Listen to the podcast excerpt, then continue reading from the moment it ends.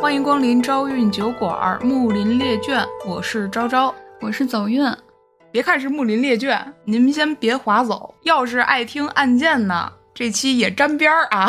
行，行，今儿给大家讲一个神经病当皇帝的故事。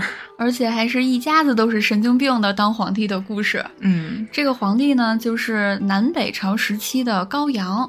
嗯，其实这朝代我感觉可能比较处于灰色地带，包括影视作品啊什么的，包括历史书都提及的比较少。可能也是因为这个朝代实在有些慌 乱，嗯，哎，不过那个《琅琊榜》说的就是这个朝代里边一个国家的帝王的事儿，是是谁啊？就是那个《琅琊榜》里那个梁王嘛，嗯，就那皇帝，啊，是南北朝时期的，对，梁国的一个帝王萧衍。那也算是南北朝为数不多的能拍出来看的皇帝之一 了。是，但是咱们今儿还是看这个神经病是怎么当上皇帝的。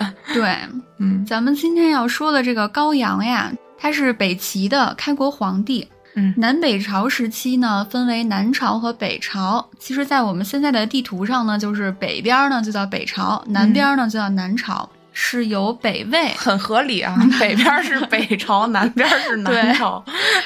这用个你告诉我，给听众朋友们解解惑啊，嗯也许有和我一样不懂的。如果要是像我一样历史知识更浅薄一点儿的，咱就大体说说南北朝处于一个什么时期吧。嗯三国，呃，魏蜀吴三分天下之后是晋，对吧？西晋、东晋。晋朝之后就是咱们今天要聊的这南北朝，嗯，南北朝之后就是隋唐了。哎对，它在这么一个时期，然后呢，北朝吧又分为东魏和西魏。是不是西边儿是西魏，东边儿是东北？ 对，嗯很好理解。我真的不知道为什么当年我历史考不 及格。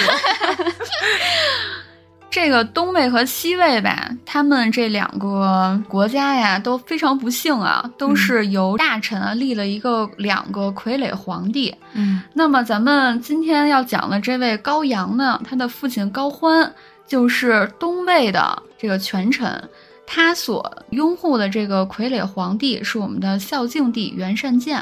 嗯然后呢，咱们先铺垫一下啊，嗯，大家有没有非常先来个前奏。对非常熟悉的一首歌？呃，不是一首歌啊，当时是一首歌，现在咱们其实就是一首诗听。我说，谢谢你。 你你一说，我都我本来还会唱呢，你知道吗？ 这回不会了。 叫做那个《敕勒川阴山下》哎你听没听过那个冬天里的一把曹操？没有，不是英雄不渡三国， 我是英雄怎么不寂寞？ 啊你刚才说这叫 什么？冬天里的一把曹操。 我鼻这样看着了。啊啊，说回正题啊，嗯，咱们现在比较熟知的一首诗歌吧，就是嗯《敕勒川我现 在阴山下》。我现在就想那个冬天里一把 曹操。 嗯那咱们今天就是冬天里一把高欢好了，嗯，你能接上下一句吧？敕勒川阴山下，风吹草低见牛羊。中间还有一句呢呀，还有一句，呃，天， 天网恢恢，疏而不漏。你是讲回上一期案件了 是吧？不过我跟你说，哎，听众朋友们，嗯别点出去啊！我们这期还真跟案件有点关系，是不是？ 对对，和干的事儿差不多。嗯嗯，敕勒川阴阴山山下，天赐穹庐，笼盖四野。哦，你这么一说嗯，我就想起来了。然后最后是风吹草低见牛羊。中间还有别的句子吗？嗯，那我不记得了 啊。嗯，总之呢，咱们非常熟知的这首诗歌呀，就是咱们今天要讲的高阳的父亲高欢。啊他呢，在暮敕年勒的时川 候，呢？阴山下，别风别 吹风吹草低啊，走见不牛出来羊。了，我靠，你在唱。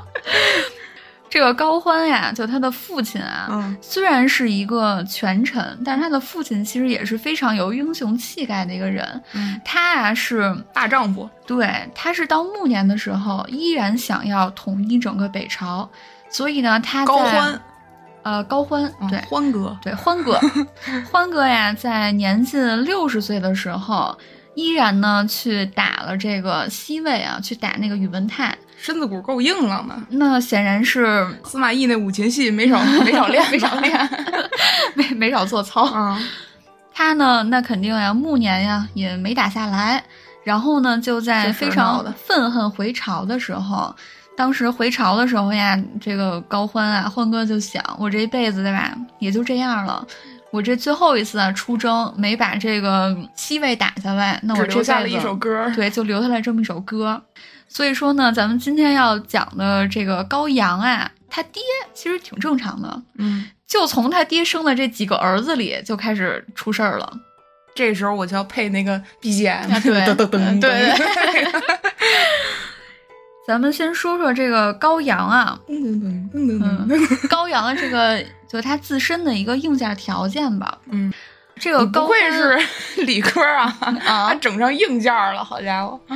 这个高欢呀是汉族人，但是高欢的媳妇儿呀是鲜卑族人。鲜卑族呢就是嗯一个少数民族，长得漂亮吧，应该。对，这嗯个鲜卑人啊，就是那种肤白大眼、深眼窝嗯那种，就是特别美丽的那种长相，有那种基因啊。所以说呀，这个高欢和他鲜卑族的妻子生出来一共九个儿子。够能生的，嗯，总之啊，这个高欢和漂亮媳妇儿呢，生的九个儿子里，也个个都是肤白大眼，嗯特别帅气，风流倜傥啊。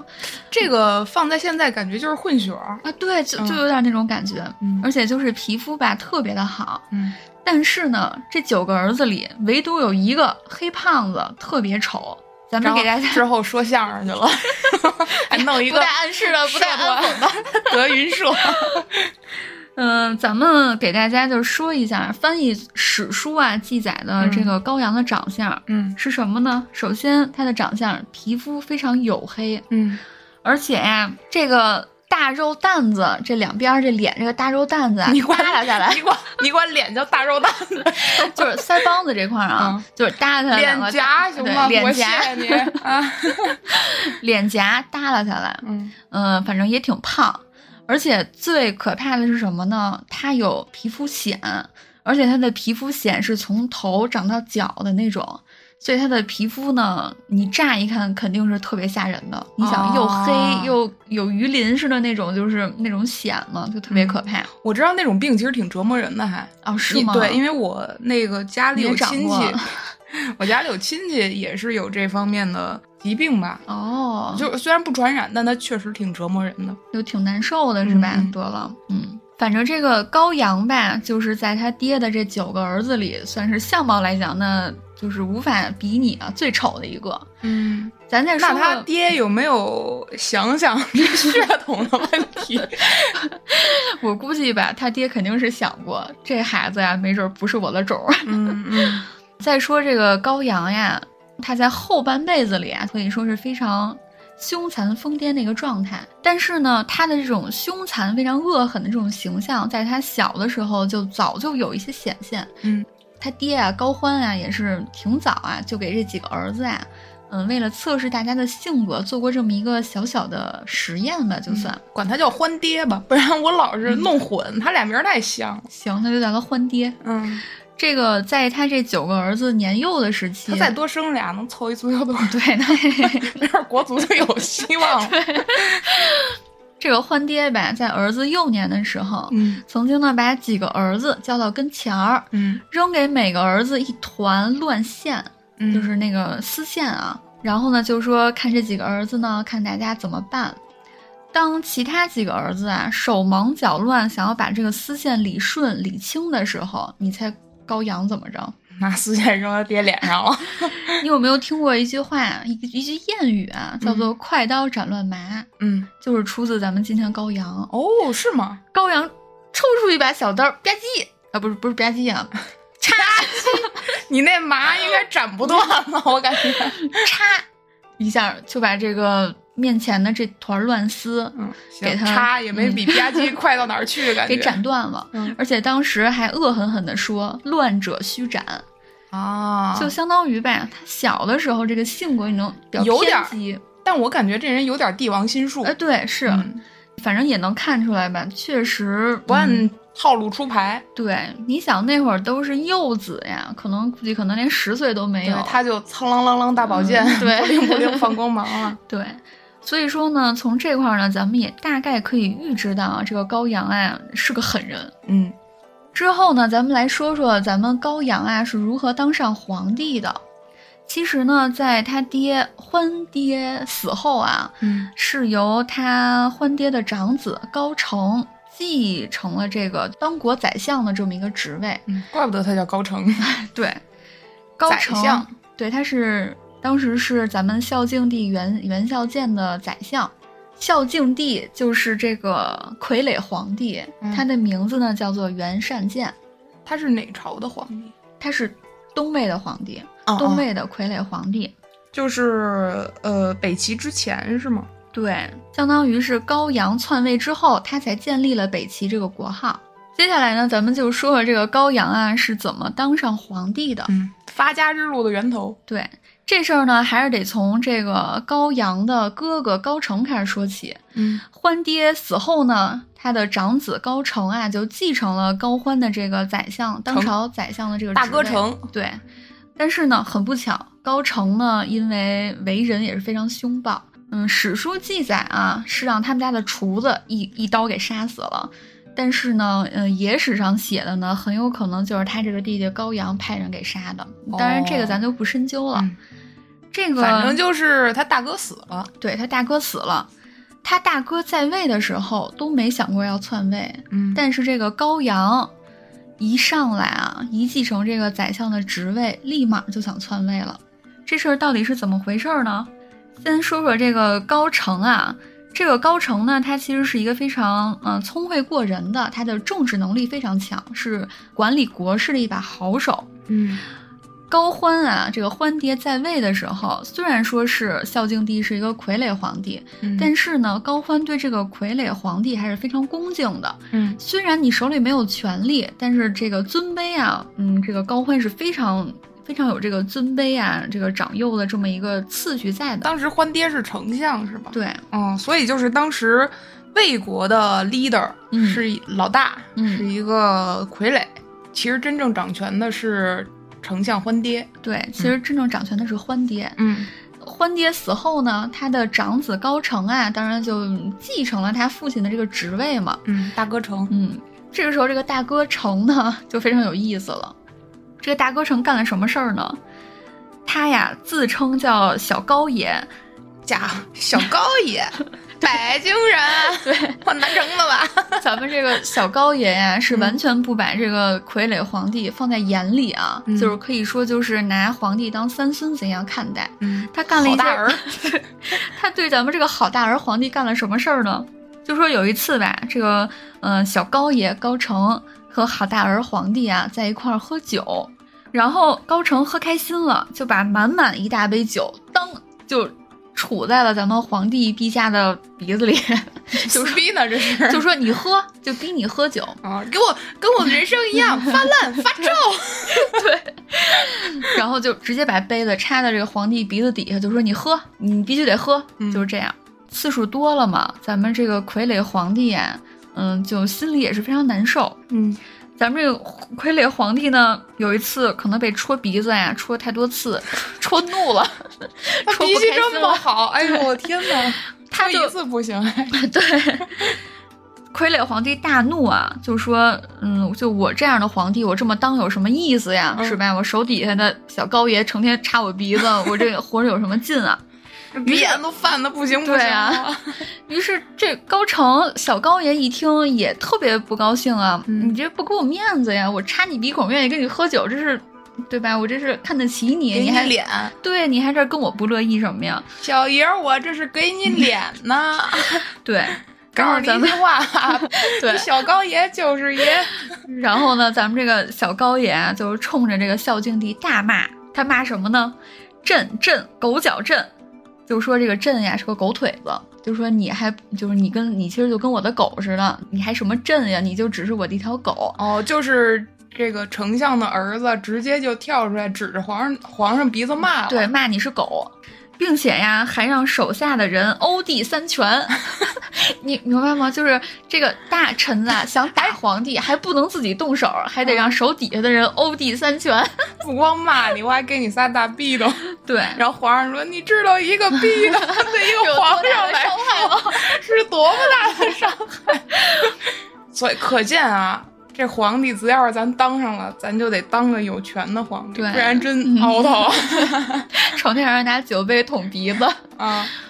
于是啊，这后来啊，嗯、我们小高爷高成、嗯不是让让那个厨子一一刀给杀了吗？嗯，嗯、高成死后啊，咱们这个孝敬帝啊，还开心了几个小时，嗯心想，哎，行，这回嗯，该死。 这个他的哥哥高成死了之后啊，孝敬帝啊十分开心地说：“此乃天意，权威当重归于我。”非常开心。这也是脑子不太好使， 这位他说完这话呀，嗯两个小时之后，高阳就带着一千多装备非常精良的这个重骑兵，对，带就着山羊重骑兵，一千多重骑兵啊，嗯浩浩荡荡，说是要来面见皇帝。嗯，这个皇帝一开始不知道呀，特别开心啊，迎下台阶啊，欢迎整高个一阳。二傻子，对，特别，因为他还沉浸在就是权重当重归于我的那个死了一仇人嘛。对嗯于是呢，这个皇帝啊就还迎下台阶儿去迎接这个高阳。嗯结果没想到呢，高阳带着一千多个人啊，八百多个人啊是在殿外等候。嗯，二百多个赤身裸体、手拿大刀的，呃，赤裸上身啊，不好意思， 火了火了，为什么要裸体 羞辱皇上？赤裸上身、手提大砍刀的嗯壮汉两百多个啊，两百多个壮汉，赤身裸体，也够吓一死梦了了。你吓这死了场面能看，够十个人看半个月的。然后这个。就是这两百多个人啊，是进入到这个皇上的大殿里了嘛？嗯大殿里面了。嗯于是这个孝敬帝一看就傻眼了呀，心里就大概明白了，这也不是个好惹的主。三分钟从开心到死亡。 对，这个高阳见到孝敬帝之后呀，他自己都没说话，就是也跟他哥似的，动手都不自己亲自动手。嗯，逼得这我都高不找阳你了。对，高阳说话都不亲自说，让自己的手底下的人和这个孝敬帝传话。这我啊跟那个游戏里花钱买了一个公屏喇叭似的。对对，有点那意思。嗯咱们这个宫廷大喇叭呀，就说我要去晋阳办点事儿，我就走了。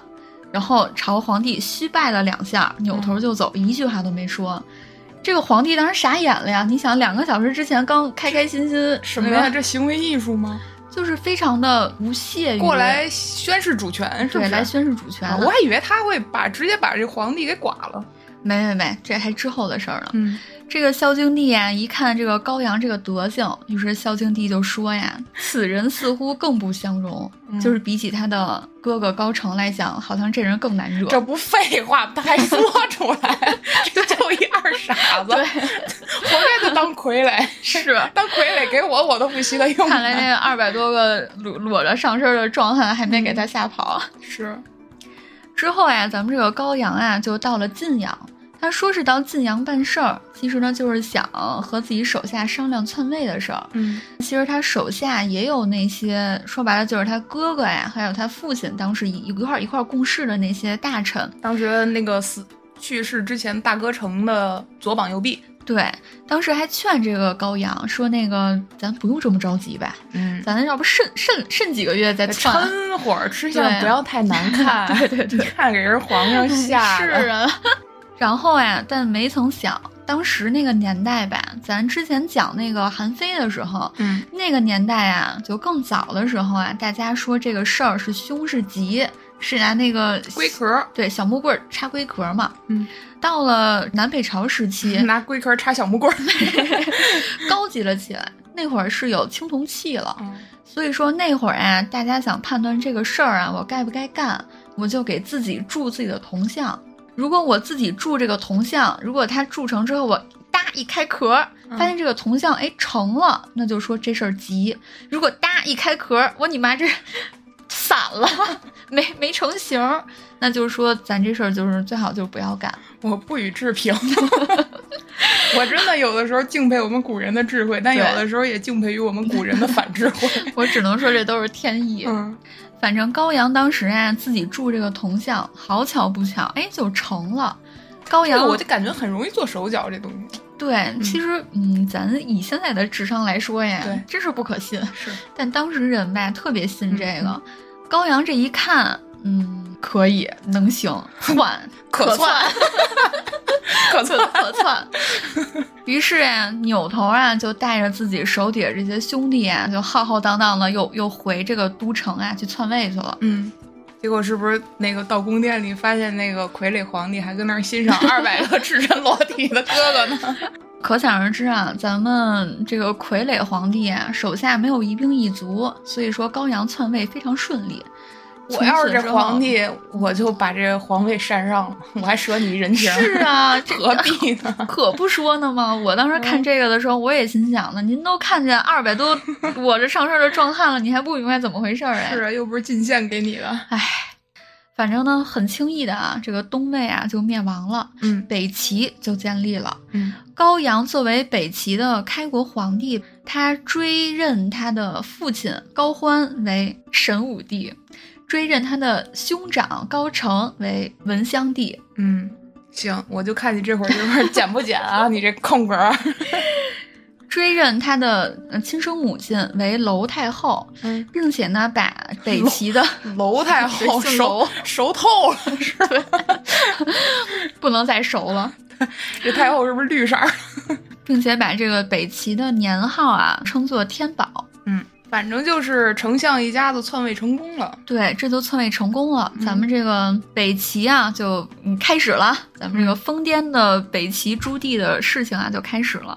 对，和战国那个齐不是一个齐国，这对南北朝的齐国。嗯，那么在北齐的这个建国初期，咱们高阳啊还是非常励精图治的。嗯，他干了什么事儿呢？干点人事儿。对，史书上吧，对这个咱们这个高阳啊，有一些好的评价，叫做什么呢？叫征伐四客，威震戎夏。所以他当时那个战绩是非常的，咱都不能说响亮了，就是震撼全国那种感觉。我就看你能造出什么词儿 来。他是怎么征战四野的呢？在这个高阳啊登位的第三年，亲自率军讨伐有一个部族叫做库莫西，把这个库莫西库莫西库莫西打得大败，并且还俘获了牲畜十余万头。你想那得多少羊和牛？你幸亏说一万字儿，不然我觉得亏大了， 十余 万头。这大喘气劲儿了。然后呢，您就在十多万行吧，下回对咱就十别多万整了文词儿多了十余万 头。转年啊，咱们这个皇帝高阳又北巡冀州、定州、幽 州、安州四州 AI 吗？ AI 历史讲你师，还没那傀儡智商高，我他妈该。，呃，大破敌众啊，俘获十余万敌 人 你就念 吧，你看一会儿掉不掉分儿。又俘获了十多万人啊。嗯，再一转年呢，咱们这个皇帝又亲自追击突厥。哎，这儿要给大家插播一个小知识啊，嗯，在当时南北朝的时候啊，都知道这个一些游牧民族，他其实战斗力非常强，因为为人家又没有固定的老家，又掏不着人窝，然后呢，他哎，们咱这个们现在国内目前版图上东北是不是当时属于突厥啊哎哎呦，还真是是吧？还真是我记那得块好儿像，是对，东北蒙古那块儿。哎，内对对蒙古对嗯对。而且那会儿游牧民族的战斗力是非常强的，你对想人家，而且都身强力哎壮，，对，是吧？马什么的，那不手到擒来善，骑射。嗯，胡服是骑射当时弄的不就是学人家的事儿吗？对，所以说当时游牧民族的战斗力其实非常强的。嗯当时有四大游牧民族啊，分别是匈奴、鲜卑、柔然和突厥。嗯，这四大游牧民族里，就光咱们这个高阳这个皇帝就直接灭了其中两个游牧民族，哇，他够能刚的呀！对感觉他超刚，超级刚。而且咱们史书里记载什么呢？雄赳赳气昂昂的北北齐战国列 车，说这个高阳啊，当时要去打这个突厥嘛。这个突厥呀、当时实力非常强大，就在全国啊，南朝北朝都是大家其实一听都不愿意跟他发生冲突的这对，么一个根本没地儿人能灭得了他，不被对不被他灭就不错了。，对这个突厥老大哥啊，嗯一听高阳要打自己，嗯，直接就送了一个降表，这个降表里就写着我给你进贡多少万头牛，多少万头羊，就是李丹呗。对，就是直接奉上一个礼单，就说你可千万别打我，给给给都嗯你 给看你打个仗，你才弄几十万人，对几十万头牛羊，我这都对给你。要啥给啥。所以说呀，咱们当时这个高阳可以说是外破四方，整个这个北齐周围吧，东南西北是打的没有一个国家不降服于他的，都嗯宗、呃就是尊他为宗主宗主国， 就是奉他为宗主别国。费劲啊！而且啊，这个高阳他在打了这么多胜仗之后，肯定是俘获了不少钱财呀、牲畜嗯呀、人呀，国力肯定也往上走。对国力非常强盛。那其实他的军事才能确实挺非强常的，好，非常厉害。嗯，而且他后来又修筑了北齐的长城，想巩固一下自己国家的外外围的防线。这个皇帝可以说在军事方面做得非常好，够不够说前后五百年？呃第一将军是对，差真真真差不多。嗯，所以说，当时这个北齐，无论是从国力来讲，还是从周围的这个各个国家的这个这个亲城的这个程度来讲啊，其实它好好发展，真没准儿成为唐朝啊、宋朝这种非常呃强盛的国家。嗯，起码能一统华夏平原嘛。对，但是呢，好巧不巧啊，就赶上咱们这个高家皇室家族。他们这个精神病的因子啊，就这么显现出来了。其实这个北齐，你知道它多少年就灭了吗？嗯，你猜？猜，很我短，我记得好像是几十年就就二十七年，啊，对，就非常短。哦其实，但我没想到这么短啊。他们开头你想多好呀？嗯这周围这游牧民族周围的国家都非常臣服，基本上是王炸加俩顺子的牌了。对，但没想到他二十七年就灭国了。咱们接下来呢，就说北齐的灭国之旅。嗯，案件啊，嗯，我是不是得重新开？欢迎光临张卫国 连环案开始了，开始 连环案了。啊咱们这个啊嗯哎，高还阳、真是连环案哎。是连环是案吧。嗯，这个高阳啊，他在征战四方之后啊，也是觉得自己非常的英勇啊。嗯这个皇帝做的真是不能再好了，嗯于是他就有点飘了，你知道吗？嗯，你说咱正常的皇帝，你说你飘了呢，你就吃吃喝喝、玩玩乐乐呗。对，多招几个妃子、啊是吧？多对进、啊多让外省进贡点好吃的。对呀、那你就得了呗。嗯嗯，，但咱们高阳不姐，他不光沉迷酒色，就而找那且二百个裸露壮汉子。 没哎，那倒还真没有。 啊， 性取向还是非常正常行。， 咱们这个高阳啊，是以把人虐死为至乐，就是我吧，我光杀人还不行，还都不是好杀。一开始啊，咱们这个皇帝其实就是想找找乐子，嗯喝喝酒、唱唱歌、跳跳舞和妃子吃们着火锅，唱着歌，对玩玩耍一下、上任啊，鹅城了就。对玩耍一下也就得了。但是后来呀、咱们这位杨哥呢， 杨哥就开始发展了。嗯，他就不满足于我仅仅是喝酒、唱歌、跳舞了，他干了啥事儿呢？ 他还跳舞呢。还跳舞 呢。他突然喜欢上了涂脂抹粉，就让自己的妃子把自己打扮的非常的美丽的样子。那跟那二百个壮汉有点关系，我感觉。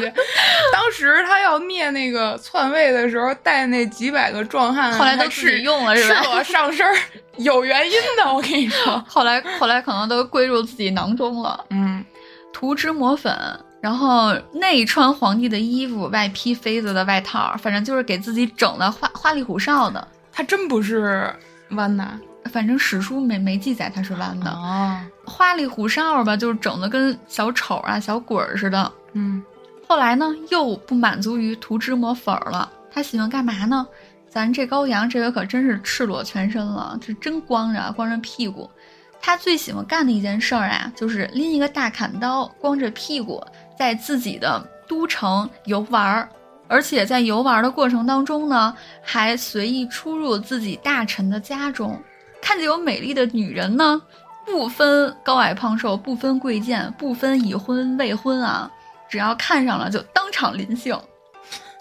杨 哥拎着把大刀， 对，满满绕世界转 悠，是，随便跟人家进进出出，对奸淫妇女，对，而且还是赤身裸体，啥也不穿，裸奔，而且 啊？是是是我华夏民族裸奔第一人吗 是，而且他后来吧，可能也是自己腿儿着挺累的，于是呢，他又爱好了光着屁股骑神兽。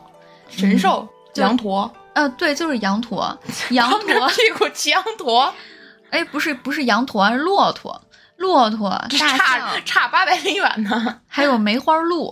就当时可能反正就在不骑马。嗯对，啊就不骑马，都是骑的是当时一些比较，就是大家说白了就是百姓不常见的那些偏门左道的那些对玩意儿，他咋不骑个九色哎鹿 关呢？键我特纳闷儿，你说他光着屁股骑，他不硌吗？ 他不磨裆吗？他那个，人家有鞍子吧得， 嗯那人家那得得给得给那神兽弄一鞍子吧，这不那么磨，是人家受不了，还轮那就轮不到他去那宠幸人家妇女那哦时候了，那装备就不行了。这那个装备那耐久值哎是啊那条儿就 给它空了， 不能细想，啊不能对细想。嗯，史书上记载啊，无论春夏秋冬，无论刮风下雨，都光着屁股、赤裸上身，骑着神兽在自己的都城游走。他也不感冒，啊，对，身身子骨贼好，这可能也是他之前为什么征战四野、百战不败的原因吧，身子骨特别好。这就是传说中的耷拉这，你管这叫什么来着？大肉脸蛋子， 耷拉大肉脸蛋子的大黑胖子，对，身体特别好，这是真的还是真真的史书就这么在北写齐书里写的。北齐的书把他们这嗯杨哥记成这样， 不怕被活剐了？他们这史官，呃，那行可能都是因为他毕竟早死啊嗯，他行嗯三十二岁就死了。你接着说，这这个哎活该他三十二岁死。这个光着屁股骑完神兽之后呢，他当然又不满足了呀，那嗯就那么几种动物，那肯定也骑腻了呀。我现在已经把他和那个 干干西那几个啊阿三分类到一种人里 了，你知道吗？他之后哎，就是不骑动物了，改嗯骑人了。他不一直骑人吗？他是呃骑的是男的啊，男人，男人啊。嗯你这看回骑到的是二百男的。到二百壮士这儿了吧？我就说得有点事儿吧。他吧特别喜欢手底下一个大臣，叫做崔继书。嗯，这个崔继崔书，崔书记，呃，这个崔叔叔啊，其实岁数不小了。嗯，崔书记，崔叔叔是从他爹和他兄长那个辈儿就开始辅佐他，他们就是他家的人了。那他这个杨哥这屁股没少看。高阳啊嗯，就让这个崔叔叔背着自己啊，他他当然他还是赤裸身全身啊，就光着啊，呃、在在都城的大街上游走，怎么背？是这么拿后背背着，还是咯儿 楞着？要咯儿哎楞着，那这就有这点脖碍子脖子有点难受啊，碍事 儿，容易得颈椎病。背不着是，，这不是大黑胖子吗？那崔书记他也能背得动，那你又不背，你敢不背？ 我不敢。 哎然后有一天啊他，也没有，他也没有羊驼跑得快啊呀、嗯他骑腻了吗？人家你你就天天图一骑梅乐花鹿，你你你骑两天不骑腻了， 就图一乐儿。就图一乐。行，有一天呀，崔叔叔呢正背着我们这个赤裸的皇帝在街上 游走，眼泪都没下来。咱们高阳啊看见一个富人，就是一个普通的老百姓，一个富人， 不是那个，这文武百官，这文武博博官，看嗯着他就不觉得他有点病。不敢说呀。你想想，这个皇帝他之前征战的时候哦征那么四方牛是逼，个杀戮机器。对呀、没人敢说。看见这富人之后呀，他就得意洋洋的问这个富人说我：“那老儿朽大了， 老朽，我这皇帝当的牛逼呗。”然后这个老朽啊，不一点面子都不给。老朽不是说自个儿了吗？哦，那老头就儿是说自个儿叫老朽，那就是老妇老妇人嗯老妇人应该叫老妪、哦，老妪，老叟还是老妪来着？嗯，老太太，啊，老太太， 嗯，咱们这老太太一点儿都不给皇帝面子啊！老太太说啥呢？疯疯癫癫，嗯老成妪何天子？应该是老妪。嗯，老妪啊，就说我再查 一下，你等会儿啊。我必须得，我记得叟应该是不是老头儿。欧吗？你又不认字儿了吧？是不是这字儿？呃，呃不是，老叟是男的，哦，对，老叟是老头儿，老妪我记得应该是老妪吗？嗯，老妪是老妪是老妪，是吧？嗯，对，老妇人嘛，对老妇妪，人，因老为妪，那个和珅当时办的千叟宴嘛，叟是老头儿，嗯妪是对老妪是老太太，对，老妇人，嗯嗯。这个老妪啊，就是张嘴啊，特别不客气咱地就就老太太说，老太太，疯疯癫癫，成何天子？就说这个皇帝啊，你成天你是吧，你光着你光着屁股，你你干的都是些什么不事儿啊要脸对你多不要脸、 你啊，就是一疯子。你还好意思问我？你说、对啊你还好意思问我呢你？先把屁股那 个，你先把内裤遮上穿点儿，遮上点儿吧。对，你先把屁股遮上点儿。咱们这个高阳哎，那一听这话，啊他不是手拎大砍刀吗？哦，他甭管是骑什么啊，就嗯都是赤裸上身，手拎大砍刀啊。哦，那合理，怪不得没人碰呢。嗯，大砍刀直接一刀就把老妇、老太太的脖子就脑袋给砍下来了。我据说一刀还没砍下来，还是又锯了两下给锯下来了。因为人的脖子确实不嗯那么容易砍。对，所以说呀，从这儿开始，这个高阳你就能看出来，他真的就是随意杀人。其实我刚才以为他是嗯 立马下了下 了崔啊崔叔叔，然后把那老妪给强奸了。这崔叔叔也挺难的，反正真的，我就下马下车，头回形吓人。随着这个高阳的酒瘾啊越来越大，嗯他就是每天都不是喝点儿了，是每天从早到晚都是一个沉醉如泥的一个状态。嗯，而且他后来还爱上什么了呢？一喝多了就喜欢杀人，而且杀人还不是好杀，要不然呢就要把这人肢解，要不然就是把人吊起来用小火烧，先烧脚，然后再再都烧焦，要不然就喜欢怎么跟他董卓是一个爱好呢？呃，是啊，要不然呢就喜欢让下人拿大锯子锯人。锯的时候呢，如果被锯的这个人喊的不够大声，嗯，他还会亲自上手帮着锯， 巨人， 我想到勺哥之前爱剧，哎，他上门 了是吧？大家不知道什么梗的话，可以看我们之前那个《爆笑御姐》。 对对就活着就给 对，活着锯，锯死了，对，锯死。这就是一变态啊！我感觉嗯，这后面还有更变态的事儿呢， 还现有在更变态。现在就只是呃皮毛啊，只是 皮毛。皮毛，嗯，我觉得我这个后期我高低得换一 BGM，真的。那他都抓什么人来锯来烹啊？就是老百姓是吗？逮谁抓谁，就看着谁顺眼就抓过来就弄嗯死。也也不是，这个皇帝啊，喜欢从身边的人开刀。火，他喝醉了酒之后呀，是六亲不认。咱之前也说了，他登上皇位之后呀，尊自己的亲生母亲为娄老太后。 嗯，熟透老太后，是有一次啊，这个娄老太太正跟公园的小榻上吹风吃点心呢，高高高兴兴的这歇着呢。他妈嗯，他妈正在那小榻上歇着呢。然后高阳啊，闯门而入，把高老太太连人带底下的榻子直接举过头顶，嘣就摔在地上，把娄老太太半边脸摔得血肉模糊，而且这个尾尾巴骨啊什么的，估计也是也是挺伤的，反正啊？就摔自己亲妈，为什么就兴致来了？就六亲不认嘛，喝多了酒，哦兴致来了是吗？对兴致来了，酒瘾都上来这了，不活畜生吗？是啊，当然了，他酒醒之后呀，也是特别的悔恨。在还温之奈的他他他老母可姓楼啊， 那可不禁摔呀、那可不禁是啊摔，嗯那摔楼了都，已经摔楼了。摔摔都已经楼 了，一摔就碎了，稀碎啊对稀碎的，流一地汤。咱们这个高阳啊，在这个时候其实还算有点人性，嗯，因为他酒醒之后呀，感觉把自己亲妈摔的这半边儿都血肉模糊，确实不太好。于是啊，他就命自己的下人说：“我要嗯，就是惩罚自己，你打我五十棒，你要是不把我打出血，我就把你打出血。”于是呢，这手底下的人呀、才才就真把他打出血了。可逮着一回机会啊了。 对，他戒酒戒了十天之后啊，嗯仅仅这十天之后，这个酒瘾又犯了。嗯，而且这次犯完之后啊，其实就跟那个毒瘾似的，你戒了一次，你没没戒下来，你其实后续的这个瘾会更大。哦，就一只要只要是一反复，嗯对，他一瘾反更复大。啊是他这可不行，再摔他这楼老太太了，那么这楼回了。啊， 是没摔亲妈，他这回找上谁了呢？嗯，说有一天这高阳吧又喝多了，而且说酒量啊是之前的两倍，喝完之 后呢，这大杨哥酒量可以。嗯啊酒量非常可以。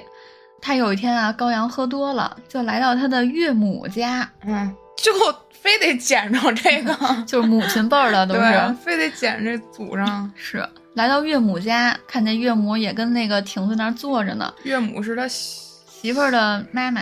就丈母娘呗。对丈母娘。嗯，然后这个高阳拿 摔出亲妈摔丈母娘，这回更狠了，拿出弓箭把他岳母的腮帮子射穿了，咦，我听着都疼。而且还骂骂咧咧说：“你这只老母狗，我喝多了，我连我亲妈都摔，我还我还瞪你，你是个什么东西？”反正就跟那儿臭骂。 说完之好后，家伙，又上去拿鞭子抽了自己这老岳母一百多下儿，把老岳母基本上就抽死了，快基。本上可以就送终了，算是。 然后呢，除了自己的亲娘啊和这个丈母娘没有被他放过之外，他有一次突然来到了他同父异母的弟弟高优的母亲家里，就是他弟弟的母亲，嗯就相当于是他爹的一个妃子吧，啊，就是妾小妾的家里。这小妾呢也正跟家待着呢，他上那去应该算他姨娘。对，算姨娘。她来到这个姨娘家里呢，看这个姨娘还美美哒坐在那儿呢，特别生气。她突然 想起 来就，姨娘问 他今儿是打算摔我呀，还是打算给我一射箭我呀，穿我一嘴巴子？ 对，咱们这个高阳呀，突然就想起来了，说你这个姨娘，你个臭婊子，你当年得宠的时候，不把我家老老太太放在眼里，你还给她气受，是吧？嗯，于是越想越生气， 我要是他姨娘，我真的我肺都能气炸了。我给他气受，我可没摔他老太太，我可没你狠，你都给楼老人家都 摔摔半边脸都血不是淋漓了。啊，都摔漏了。于是当头一刀，直接把这姨娘从左到右劈成了两半儿。劈成两半儿，其实我感觉吧，就是扯淡锯呢成了，就是锯成了两半儿，哇！反正就特别的血腥。这杨哥是不是后来演过抗战剧啊？ 拿手也能手撕，鬼子是 吧？拿刀也能劈。嗯，他当然了，不光去虐杀自己的亲属啊，就是这些。他这怎么都净捡着跟自己沾亲带故的，还都是女的欺负他，怎么不欺负那些嗯外人呢？ 那个外人在后面呢，嗯哎也欺负男的，行，雨露均沾是 吧？是。这个高阳还特别喜欢虐杀自己手下大臣，嗯，他有一个大臣呀，是他爹的好哥们儿，叫做高隆之。这个高隆之啊，之前在他嗯去晋阳准备篡位的时候，就是劝过他说，嗯就是劝那个说，哎，你别着急，剩俩月再篡，别着急嗯抻篡。抻抻抻，对，所以说这个高阳有一天喝完酒吧，就怎么想怎么想，就觉得这高隆之，嗯，你不你不行，你敢劝我，你当时还不让我当这嗯你个敢让皇我帝，抻着， 对，看我摔我妈的 时候我抻过 吗？于是他就把这个高隆之这个大臣叫到自己的殿上。嗯我要不跟你说，高阳是个武将呢，亲自上阵猛倒这个高隆之一百多拳，活生生把这个高隆之给倒死了。 你说他倒 你说他手也不疼啊，就是倒了一百多拳。 我这个用词儿是不是比较奇妙？ 太形象了，就就猛倒嘛， 猛倒一百多拳，活生生打死。拿胳膊肘儿这 么怼人家，就肘人家 给肘死了。嗯对，，肘死了。呃但你想啊，这高隆之可是他父亲的好哥们儿啊，也岁数也不小了，哎呀，哎，反正挺可怜。这龙之兄也真是敢啊，叫就敢去。哎，再说另外一位吧，另外一位、嗯，是叫穆子荣，是当时朝廷里啊，嗯，当朝地位还非常我感高觉的一个这位人。应该倒死，不是荣吗？ 这位死得更惨。啊，还还能更惨，还能怎么杀人？这高阳就想到这个穆子荣，那之前忤逆过我，你不行，把他叫过来。算算账呗，咱这个穆子荣一来呀、高阳就让他把衣服全还脱敢来了，，还敢来，脱光，脱光了，趴在这个大殿上，给高阳当靶子。高阳啊，就打算坐在自己的龙椅上，要拿弓箭射这个穆子荣，嗯但是他喝多了呀，射了三发，愣是没中，把高阳气死了。 射了三发，愣是没中。我觉得底下那位得吓尿了，哎，也不知道他那个大殿上哪儿来的那个拴马桩子，就拴马的那个大桩子，嗯估计也挺粗的，就倒拔了一颗拴马桩，直接把这个穆子荣当胸一柱子把人捅穿了，就给我的直接给剁穿了。我的天呐，这人就是一变态了，确实是有点儿，他肯定是完全不正常了，现在已经对，特别不正常。然后呢，光捅死这个就是杀死呀，这个还活着的大臣还不算完，嗯他心里又想到他爹有一个好哥们儿叫崔潜，这个嗯崔潜呀、呃生老病死嘛，到岁数了就病嗯死了。嗯但是呢，这崔潜虽然病死了，但他的结发夫妻可还跟这个都城里的府里待着呢。嗯于是他又找到了崔潜的妻子，拎着大砍刀就找这崔七去了，对，就问他说：“你想念崔大丞相吗？”那嗯他妻子肯定就照实说呀，那那是我的结发的丈夫，我肯定是特别想念他。于是高阳狞笑三声，起刀就把这个妇人的， 就就是这样，就是这样，非常相像。 起刀就把这个妇人的脑袋又给剁下来了，而且还拎着这个妇人的头发，把她的头扔出了墙外，就扔到了大街上。他要跟当时秦国那沙尘白起手下也得是个是一把手，是，反就好正砍脑袋。对，够狠。这个高阳手底下吧，有一个大臣，这个大臣呢叫杨殷。这个杨殷啊，他是一个特别忠诚的这么一个大臣。当时这个北齐吧，虽然说这皇帝疯疯癫癫，但是手底下的大臣一个个都贼靠谱，他这不是疯疯癫癫，我感觉是变变态态。对，就是变变态态。所以说，这个齐国的这个国事吧，被手底下这些大臣治理的是井井有条。啊，还能井井有条？对，因为他手底下的大臣啊，都都特别好，就是人又忠诚，然后又特别明事理，然后这个政治手腕又特别高。就是他手底下其实有不少能臣的。对，他的能臣特别多，能臣之一呀、叫这个杨殷。这个杨殷干了啥事儿呢？嗯，他嗯，一看咱这个皇帝高阳成天就喜欢虐杀人，要不就锯人，要不就火烧，要不就射箭，实在是觉得这样不行。当然，你也不能劝呀，对吧？你一劝高阳，您别杀了，行了，你脑袋落地了。对。所以说 吧，是想被挨锯 还是挨射，对还是挨摔？还是还是想那个那个驮驮着我上街上赤裸着走去。 对，于是这个杨殷啊，就想出一个法子，嗯，他把监狱里就大狱里的那些死刑犯都拉出来，哦每天就专供这个皇帝让他杀，每天得杀十多个乃至上百人，都最多的时候啊一天杀过上百人。 好家伙，这而且大人 也是被逼的没法了。对呀、我感觉那帮犯人就跟那个现在肉联厂里那猪似的，每天戳那对子戳，对啊那 个那个暴君专供， 还还真给他们起了一个特别有意思的名儿，嗯叫供欲囚，就是供这个欲啊，就是供皇帝欲的、哦嗯供欲囚。而且就是当时啊，因为实在哦谁是还敢犯罪啊？是啊，而且当时那些囚犯呀，其实都心里特别慌，嗯被选为岂供止是慌啊，被选为这个供欲囚之后呀， 又选吗？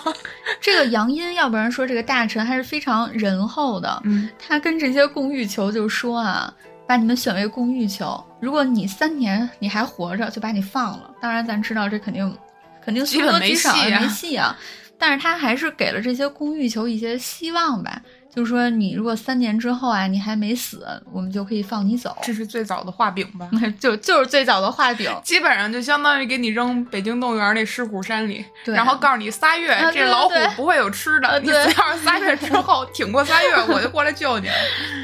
但是啊，虽然说这个高阳每天啊有诚实上百个人供他杀，嗯但他呢还是对自己身边的人下了一个非常惊悚的毒手，也就是我觉得高阳这一辈子杀过的最惊悚的一次人。嗯，都还没到最惊悚的。呃，最惊悚的就就是这个啊，嗯这个高阳有一特别宠爱的嫔妃，咱们就叫她叫薛美人儿吧。嗯，这个薛美人儿啊，当时特别的得宠，该说不说的啊，他这个这帮妃子，我觉得有两把刷 子，真的能让这种人宠幸，或者说能让这种人，我觉得在他身边不被弄死就不是错了。啊，你一句话说错了都给你搞死了。嗯所以说这个薛美人儿啊，也是在这个后宫里啊，是基本上没人敢惹。嗯，薛美人儿呢，本以为这一辈子啊，我我就是荣华富贵享尽了，皇上独宠我一个，但没想到有一天，高阳又喝多了酒，就来找到这个薛美人儿，是啊，那个亲妈和丈母娘都不行了吗？ 啊丈母娘腮帮子让对射这穿后了。啊宫拢共也没几个女眷了。是，这高阳啊，就来到薛美人的宫中，嗯发现薛美人呢正美美哒的坐在床上梳自己的一头秀发。嗯，于是啊，咱们这高阳不知道喝多了又哪根筋不对了，直接拿大砍刀把还没回过神儿来的美人的脑袋又给又给拉下来了。又就是无证照杀人，对，是吧无证照杀人，而且呀、其实他光砍头，其实也无没咱听了也没有觉得特过分了，是吧？还不过分。他还能他还干就了什对于么事他儿呢？其他的行为来说，确实已经对不过分，起码给人个痛快了。对他呢，就把这个薛美人儿被砍下来的头颅揣到了怀里，抱着薛美人的头，还去东山大宴群臣哇。你想，他当时肯定浑身都血过哩啦的呀。对，全全是血，肯定。嗯对砍脖子那得多，喷多少血啊？然后这大臣一看这个高阳浑身是血的走进来了得，吃几斤西瓜 呀，啊皇上？大惊失色呀，心想：嗯我靠，怎么咱今儿皇帝又怎么了呀？皇帝坐下之后，就把薛美人的头颅从怀里嗯蹬出来，放在了石案之上。就大臣都惊呆了呀，大臣没没有一个人敢说话的，都没有一个人敢抬头。是啊，然后呢，这个时候高阳又干了什么呢？他派人把薛美人的下半身儿，就是无头的这个尸首啊，嗯，嗯，派人给送过来了，当着所有群臣的面儿亲自肢解，就亲手就上去啊，把这骨肉分离，我的啊个妈！而且呢，还把这个薛美人的大腿当时就给卸下来了，当时就命人在这个大腿上绑上那个琴弦，做了一个肉皮吧。当时他就坐在那儿，抱着他这个薛美人的大腿搁那儿弹，一边弹还一边唱。他已经完全就疯了吧？他就我觉是得就是就是个疯子，就是个精神病人，说白了就是。他已经疯，完全疯了。我觉得对这人，当场的大臣，他一个个都吓尿了，那简直是！嗯你光见一脑袋搁石案上，那都是什么场景啊？还当时就把大腿卸下来，还搁那儿我的弹。妈呀！嗯，反正当时的大臣啊，就一个个吓都就，反正就是要尿裤子那种感觉。拿大腿做了把琴，对我操，真的而且后世就是对于肉皮吧这个事儿还流传至今，你知道吗？嗯，就是暗讽那种比较惊悚的事儿，比如说我现在在想吓唬你，你可别嗯招我，要不就给你做把肉皮吧。 就就那种感觉哎我的天，肉皮吧，这个高阳啊，他可以说就是惨无人寰的这种，就是虐杀人的这种手段啊，就是朝堂上上下下，惨惨无人道，对或者惨绝人寰。呃我刚才说的惨无是什人么寰？， 我之前说就是我给他起了一个名儿叫这个马戏团扛把子嘛，你知道为什么吗？为什么呀？高阳啊，当时嗯嗯我感觉咱们每期节目里都有扛 把子。对这这他这可真的是。我感觉啊，就是当时朝代的马戏团，他可能就是嗯马戏团的鼻祖。嗯当时高阳给自己的那个宫殿修的是非常的豪华，嗯，它那个宫殿呀、光那个宫殿的那个柱子上下的那个宫殿的柱子就有二十七尺，嗯换算下来呢就是九十多米。你像九十多米高的那个，好家伙，然后那个那是屋木檐头儿的啊，吗？呃，嗯，那就不知道了。那应该肯定是木头的吧？那么大然棵后树，那树个木材都不好找。那个宫殿的屋檐儿，就是那个屋檐儿啊，长两百多米，反正就是特别华丽的一个宫殿，这么大，对，特别一大。百米高嗯，对，九十多米高啊，，九十多米的挑嗯对挑梁高，嗯我然后那个屋檐儿90多是米哦两百多米那么长，不是，那他看得着，那看着屋顶吗？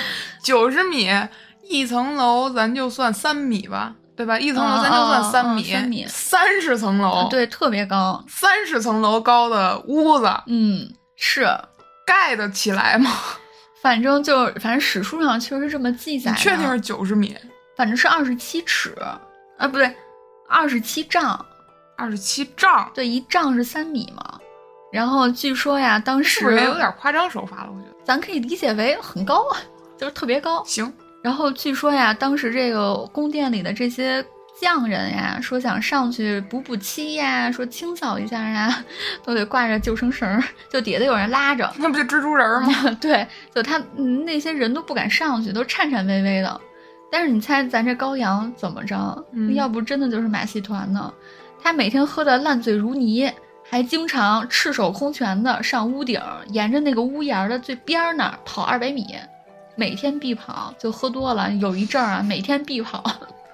我觉得，那我觉得他这个九十多米的，如果要是他如果要是很多层，那我觉得 OK。那要是只有一层的话，九十多米他还上去，我觉得不可能。嗯，他得搭多长的哎，梯那子呀？哦，我知道了，也有可能就是古代的那个丈啊，可能不是三三米，可能和现在不太一样，是吗？嗯，有可能。总之呢，就是这很咱高，先存疑啊，嗯，到时候我存疑。那个评论区我查查，评可论以区要可以查着了，我可以评论区发一下。 然后呢，咱们高阳每次啊，在这个房顶啊、屋檐上跑的时候呢，底下都有一堆大臣在底下劝呀嗯：“皇上，您快下来吧，太危险了。”这么高也不怕砸着自个儿。但其实这些大臣啊，我觉得他们心里啊，都想的是您赶紧摔下来吧，哎，您对快这一脚这一脚就落空，就掉下来得了，快点儿，皇上， 啊再快点儿，来 快吧点儿来吧，快下来吧。对，但是怎么那说个呢？！亚洲纪录就靠您了啊 对对对。但是怎么说呢？这皇上吧，在屋檐儿跑了，估计得半半拉月，嗯愣是没有一次失国足，而且还是烂醉如泥的状态啊，在屋檐儿飞奔。真醉假醉啊！你想想这，这这水平多高呀！啊你说这，这我感觉真的就是，真的就是马戏团的鼻 祖。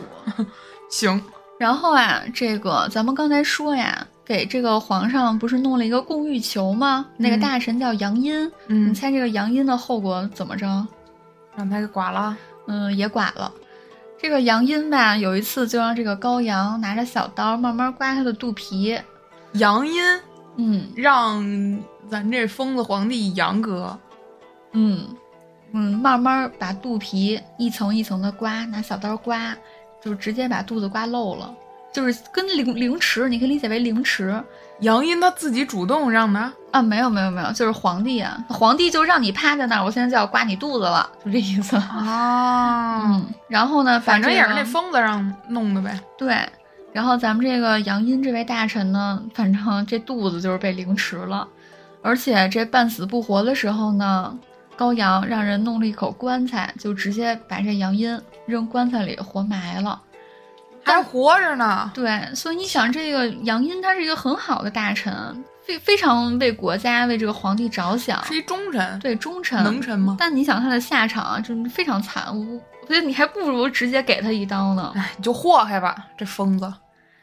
之后啊，咱们再说说这个酒啊，酒瘾挺大，嗯杀人呢也确实是杀疯了，嗯，而且他还干出什么事儿呢？他还喜欢看人群屁， 当时是不是还请了一演 员叫罗什么祥？一起一起来了，一起来了。嗯 高阳的家族其实是非常壮大的，嗯就是旁支的亲戚特别多。嗯，他有一天啊，就是下旨叫所有家族的女性的亲戚和我一起到东山游玩儿。这些所有就是自己家族里所有女眷呗。对所有的女眷一起，嗯，和我到东山游玩儿。其实当时这些女眷呀、去的时候就感觉有危险了，不太对头啊！然后呢，这些女眷吧，好几百人儿嗯就在这个嗯行宫里吧，然后这高阳啊就命人带了嗯百十头公羊以及百十个大汉，大家可以想想，公羊，羊就是那个 咩那个羊 对，这公羊和这个壮汉和这个女眷就在这个大堂里就被迫群批，他就在就旁是边他儿，要求的，嗯对他要求不的。屁我就弄死你。对，没人敢不屁呀、他我的之前都干出那种事妈呀，儿了，都拿人大腿当琵琶弹了，谁敢不屁呀、他为什么还有？为什么还需要参与？嗯为什么还需要别的物种参与？ 就是他这种变态的这种对于这种色欲的一种满足吧，我觉得。然后呢，他不光对这个，就是这是相当于他家族里的女性吧，嗯，嗯反正就是霍霍了这么一通。嗯，他之后吧，这事儿完了之后呢，他有一天就闲来无事啊，问手底下一个大臣，这个大臣呢叫王元绍他，闲来无事， 他他确实，他他自打打完仗之后，他应该一直都是闲着的，但是事儿还挺多的 嗯。对，这个王元绍这个大臣呀，是前朝，就是东魏的，就是遗留下来的贵族。嗯，他就问这个大臣说：“这个汉光武帝刘秀是如何就崛起了呀嗯，？”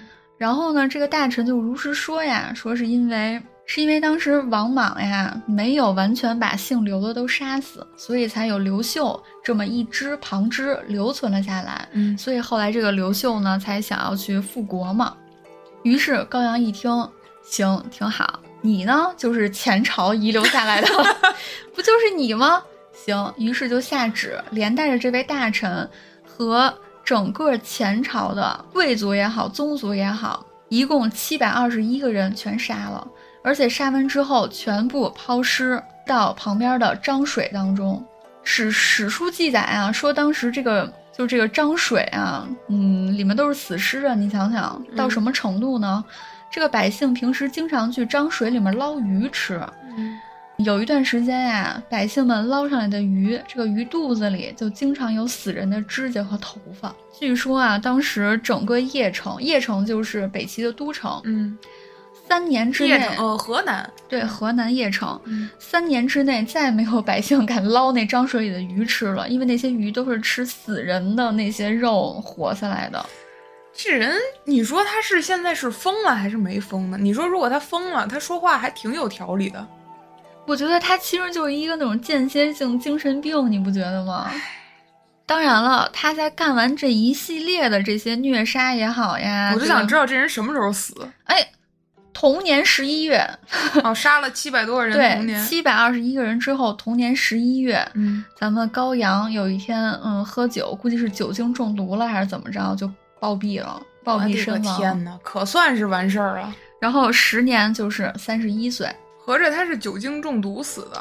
对你想想，你成天喝，他他从二十一岁继位吧，嗯，嗯，一共当了十年的皇帝，后七年啊就一直都在喝，每天喝，又喝又杀人。嗯那他这身子骨也够硬朗的，那能可不呢能喝七年。是啊，反正最后呢我是把刚自才己想喝说死哪了个哪个要是比较忠心的那种大臣，天天就劝他喝酒，喝那种最烈的酒，喝不了几天他就没了。是啊，而且就是我还查到啊，就是他要说一直喝酒，他不胃穿孔啊，就得。人家也也有也有度是吧？喝嗯太那人什喝的么肯定也是稍微比较好的酒吧，嗯再加上他不知本道身可能就是能喝，嗯，有的人就是酒精代谢快，嗯。然后之后啊，咱们就这些再都是来正史是吗？对，都是在北齐书里有具体描描嗯述的，都是。然后呢，咱们最后就再来说说这个高家，啊为什么说他们高家有这种变态的这种神经病的基因呢？咱们这高阳死了啊，嗯高衍呢是高阳的六弟，嗯这个高衍啊是他们高家这几个儿子里唯一一个就还算正常的皇帝，嗯至少就是甭管人家才干什么怎么样啊，至少不不不烧杀抢夺，起码不是个疯子是吗？对，这个高演啊，就他这六弟啊，就算是他们高家唯一一个还算比较正常的人啊，正常的人。哦因为我之之前查的时候说，高演其实算是北齐唯一一个比较贤明的呃君对主了。对对对，嗯嗯，但是他呢也没有在位多少年，就被高阳的九弟高湛给篡位了。哦，这高湛啊，也是一个，反正也一神经病，嗯，霸占自己的亲嫂子，杀自己的叔侄，反正也都是那套东西吧。嗯，这个啊，高湛啊，也是三十二岁，因为酒色过度而暴毙。哦，反正也不是什么好人。对，也不是啥好人。嗯这高湛死了之后呢，他们高家又一位嗯老兄啊，叫高伟。这高伟啊，可以说是把他们高家的变态基因发挥到极致。嗯这个高伟啊，他不光就是残害这些残害生命啊，草菅人命，而且他还特别逗的是什么呢？他给自己的宠物狗、宠物鸡、宠物鱼嗯，都分别封了官，宠物狗、 宠物鸡、宠物鱼，一共封了多少个官呢？封了三百多个官。我们大家， 三百三百个，一百只狗，一百只 鸡，对对对一百只鱼。而且封的还是当时最高的职位，相当于是就宰相的一个叫做开府仪这么一个职位，就是封的都是最高的官儿。那是 只是只什么呀？是只狗嗯吧？我猜这鱼和鸡还有狗，我觉得也就狗智商最高了。嗯，就都封了啊，都封了，鸡也封了，鱼也嗯最封了，最高的是宰相是 吧？都是宰相啊，三百多个宰相，三百多个宰相，是啊，三百多个宰相。这宰相想必一定是会握手吧？啊嗯，然后呢，就是反正他封就封嘛，这还嗯不算是什么，啊，对特别不好的你癖好。疯你就养着呗，对你愿意疯你就疯呗，反正对这些鱼啊、狗啊、鸡啊也没法真的就参与糟朝践点政。粮食呗，反正对，啊，他还干过什么事儿呢？咱们这个高伟，他也有一个宠妃，他让这个宠妃呀、脱光了躺在大殿怎么上，都好这 口儿，他们家人就能不能把这身皮衣好好穿上？反正就是不是自己不穿，就是让别人不穿，是啊，都怎么让这个宠妃呀、脱光了躺在大殿上，嗯，就是这个躺了无数裸人的大殿，让自己的手下的。嗯，文臣武将花钱来参观自己宠妃的裸体，就是挣点外快，说白了就是。 宠妃宠妃心里我妈买批， 是，你缺这点儿吗？你缺吗？反正就是非常荒唐你。少我给你挣这二十块钱。大家由此可见啊，就是高家这些皇帝吧， 嗯，哎，从这个高阳开始，你要不然说北齐二十七年就灭国了呢？你说有这样活的该，皇帝，真的二十这七赶紧年灭都国多吧了，二十七年都多了。当时其实看了高阳杨哥的事儿，我没怎么看啊，嗯确实是，呃，很淫啊，嗯比较狠的一个疯子。我看的其实他是他后辈的事儿，嗯也是他的呃孩子继位的高音嘛，嗯，儿子高音， 他爹叫高阳，他们俩啊修道教的感觉像殷勤的殷啊。十五岁即位，比较励精图治的这么一皇帝嘛。他的叔叔也就是高阳的弟弟，你刚才说的这个高演嘛。嗯其实高演啊一开始是呃辅佐这个高音的，他是相当于太傅这么一职位。呃，他最开始也辅佐过高阳，嗯辅佐过这疯子杨哥。嗯他呢，因为直言进谏啊，所以就比较算是比较忠公体国这么一人吧。嗯因为他的谏言呢，当时这疯子高阳还说过：“哎，我听你的，我再不喝酒了。”因为他进谏之后，嗯这个高阳肯定不淡他嘛，然后嗯这高演也什么话都不说，往大殿上一跪，就在那儿哭，蔫儿蔫儿哭 了就。然后这高阳一看就，哎，别介呀，我以后不喝了嘛。嗯这谁以后要再让我喝酒，谁再喝酒，我都嗯一律杀之，啊，对？吧？等到高阳快不行的时候，就这疯子快不行的时候，他临终托国了，就说，哎，高演啊，我这个儿子啊，虽然让他当皇帝了，但是我觉得你行，嗯，嗯，你要是觉得你行你就高上，对，你要觉得我这儿子高音不行，你就顶上吧。嗯其实我当时读到这儿的时候，我还真没想到这高阳是这么一疯魔，这么一个是神经病啊。嗯，但是啊，果不其然，咱这高 演篡位了。嗯对意想意意料之中，对，但是篡位的时候啊，他就跟他的母亲，也就是那挨摔的那个楼太后，嗯，高阳也是高阳的母亲，他俩他和高阳哥俩嘛，高演高阳。嗯跟那个母亲发誓了，我不会伤害他的孙子高音的。哦，就是不会杀高音。对，我不，我不杀高阳的儿子。我猜猜他画饼，哎，次年 恐有后患，杀之。 对，这高音不有死的时后候，嗯患可还行。，对，秘密秘密杀掉了嘛。嗯高音死的时候只有十七岁，嗯这一下他母亲娄老太太肯定就怒了呀！嗯你怎么答应我的？当时是吧？嗯跟我这儿拍着胸脯汤汤的。嗯但是其实咱们就说这高演，确实他不算是一个从根儿上就坏透了那么一人。对，为什么？因为他很愧疚，嗯他觉得自己篡位这事儿确实我对不起杨哥嗯，对不而起且我还把哥哥还把杨哥的儿子对杀了。啊、我答应我母亲的事儿我也没做到，嗯还对不起哥哥，也对不起我这个侄呃应该是侄子，嗯，侄子，嗯以至于他后来就你提到的这一家子啊，都有嗯点神经病基因，他出现幻觉了，啊，嗯，天天啊就梦见这个杨哥提着剑过来找自己复仇来了。嗯听完你说，我觉得他可能他这梦里他这杨哥也没穿衣 服，挺凶的，吓死脑袋我上没准儿不是脑袋上那个手里左边拎着他那大、嗯大砍刀，嗯对，那个胯下骑着崔书 记，嗯崔叔叔， 对右手没准儿拎着那个宠妃的脑 袋还是腿，嗯对？吧？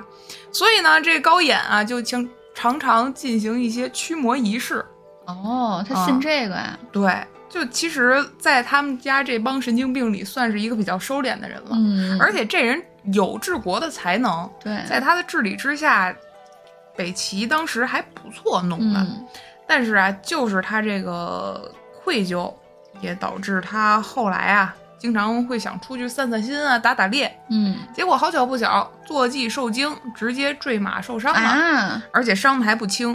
他就算伤成这样，他的母亲那娄老太太也没有原谅他，因哦为他当时伤的太重啊。当时，呃，当时他心里肯定，我觉得心理作用肯定也是一方面吧。嗯他就觉得这可能是厉鬼复仇，嗯可能是这高阳啊、高音啊找我来了。嗯反正不管怎么说，他这伤重的就是快死了。等他临终的时候啊，这高演就想这皇位继承人，我这皇位怎么来的？篡的我侄子的位。嗯他的儿子叫什么呢？当时立的太子叫高百年儿， 这也是挺有文化的嗯啊，这名儿叫高百年。他呢也怕自己的弟弟长广王高湛，嗯，他也有弟弟，嗯重蹈自己覆辙嗯，怕咱们招运酒馆给他来一个回放，是吧？嗯怕给他来一回放，所以啊，他自己能算自己侄子的，那自己的儿子也可以也可以被算他自己的，儿子的，对，他可以也可以被他弟弟高湛给篡位嘛。嗯所以思索再三啊，要儿子还是要皇位，还是要儿子吧，嗯嗯，留条命得了。所以嗯他就直接传位给给自己的弟弟高湛了，哦，就是我直接传给你，你别争别那想，他我给还你。是个名师啊，对，他临终的时候求了这个高湛，说我皇位给你了，只求你一条啊，你别杀我儿子，别杀我儿子。对、嗯我这高百年儿给我留着，啊不活百年吧，嗯怎么着也给我留到八十岁 吧，对是吧？， 但是令人唏嘘的是什么呢？那高湛不听他的呗，嗯，高湛虽然得到了皇位，在之后，嗯，在位，呃，就是在这个高演死了之后，仍然杀了他的儿子高百年儿，这高湛人不行啊，轮回。是 我觉得啊其实不管人行不行啊，就是这种残害同族、残害亲属的这种事儿，就一遍一遍的在上演，甚至到高高音、高演、高高伟湛之间，嗯基本上就是完全复制。对，所以我觉得这个封建制度当时也是挺，不说封建制度吧，就是我觉得最可怕的还是人心。我当时看的这个事儿，我就想起《魔戒》里边儿那个咕噜那他不是拿到魔戒之后被魔戒逐渐腐蚀心灵。我觉得当时的那个朝代里，皇位就是那个魔戒。对，对，不管你是，即使你是像高演、嗯一心想治国的这么一个，咱们就说政治上的贤君吧，还是说像那个高阳一样是个疯子 啊，是吧？还是高湛这种这种人，他都都会逐渐把心灵对给对迷失到这种就权哪怕力之上，哪怕高演他其实是一个内心还是没有说那么对啊虐杀的那种人性，他如果要是像高阳那疯子那样，他就不会有愧疚感。对，嗯所以说我感觉当时的那个朝代啊，是已经北齐，我感觉就是一个中毒至深啊， 就已经已不是一个很健康的这么一个更对换了对，对，更何况当时老百姓得受多少苦啊！ 对这老皇上都这样， 老百姓成天在街上走着，就有可能看见裸体的皇 帝，多可怕呀！ 骑着崔书记，对，我觉得全全全城最惨的就是这崔书 记了，每天提心吊胆哎太神的，了还不如来个痛快的呢。对脖子上架一疯子，这疯子还提个 刀，对，还是一变态杀人犯，变态连环杀人犯。嗯，这个就是咱们今儿分享的一个古代比较奇葩的一个帝王吧，哎，我这儿还有一个野史啊，我嗯觉得特别有意思。补充进来。嗯，就后后面吧，就可能也是后世的人吧，就分析，嗯就是说为什么人家别的就别的朝代的皇帝啊，虽然也有就是不太正常的，嗯，但也没有说像高家他这个样。 这么离谱，对呀、恨不得这几世皇帝就就基都本上没一个正常的。是啊，就大家就分析这为什么呀？难道真的就是高家有这种遗传的基因吗？那他、嗯那他父亲欢爹也没有说这种这种暴虐啊，这种这种性情啊。隔隔辈儿遗传。有人分析啊，当时啊南北朝的时候，大家都特别喜欢喝高度数的酒，嗯尤其是像高阳那种啊，就是百杯不醉，我就必须得喝高度数的酒，我才能哦就是、上劲儿。对上劲儿。嗯，但当时呢，酿酒技术没有那么厉害呀，都是谷子呀、大米呀，我不知道具体是什么酿的啊，嗯我怎么给你弄那么高度数的呀？说当时这个北齐呀，泡药酒特别厉害，就是药酒当时是度数最高的酒。哦，现在药酒一般也度数很高。对，所以说当时这个高家这些儿子们独爱药酒，哦嗯就喜欢喝 这口。，对，但是你想想啊，这药酒是是能随便喝的吗？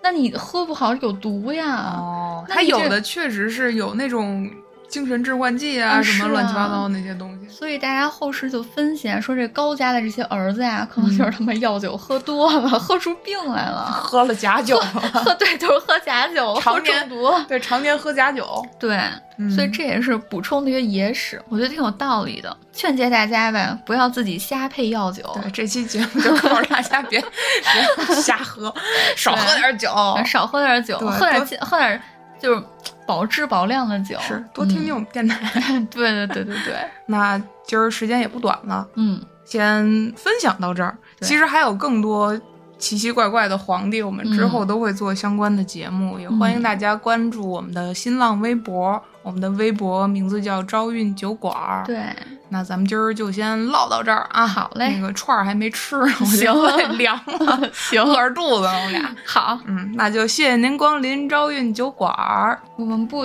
啊对不期起待下期，对 不起， 这么着急，啊，是 属没有下期了属实是饿了，那可不行乱说啊，啊， 收听过一。期待下期，嗯，谢谢光临朝韵酒馆儿，我们下期见。拜拜。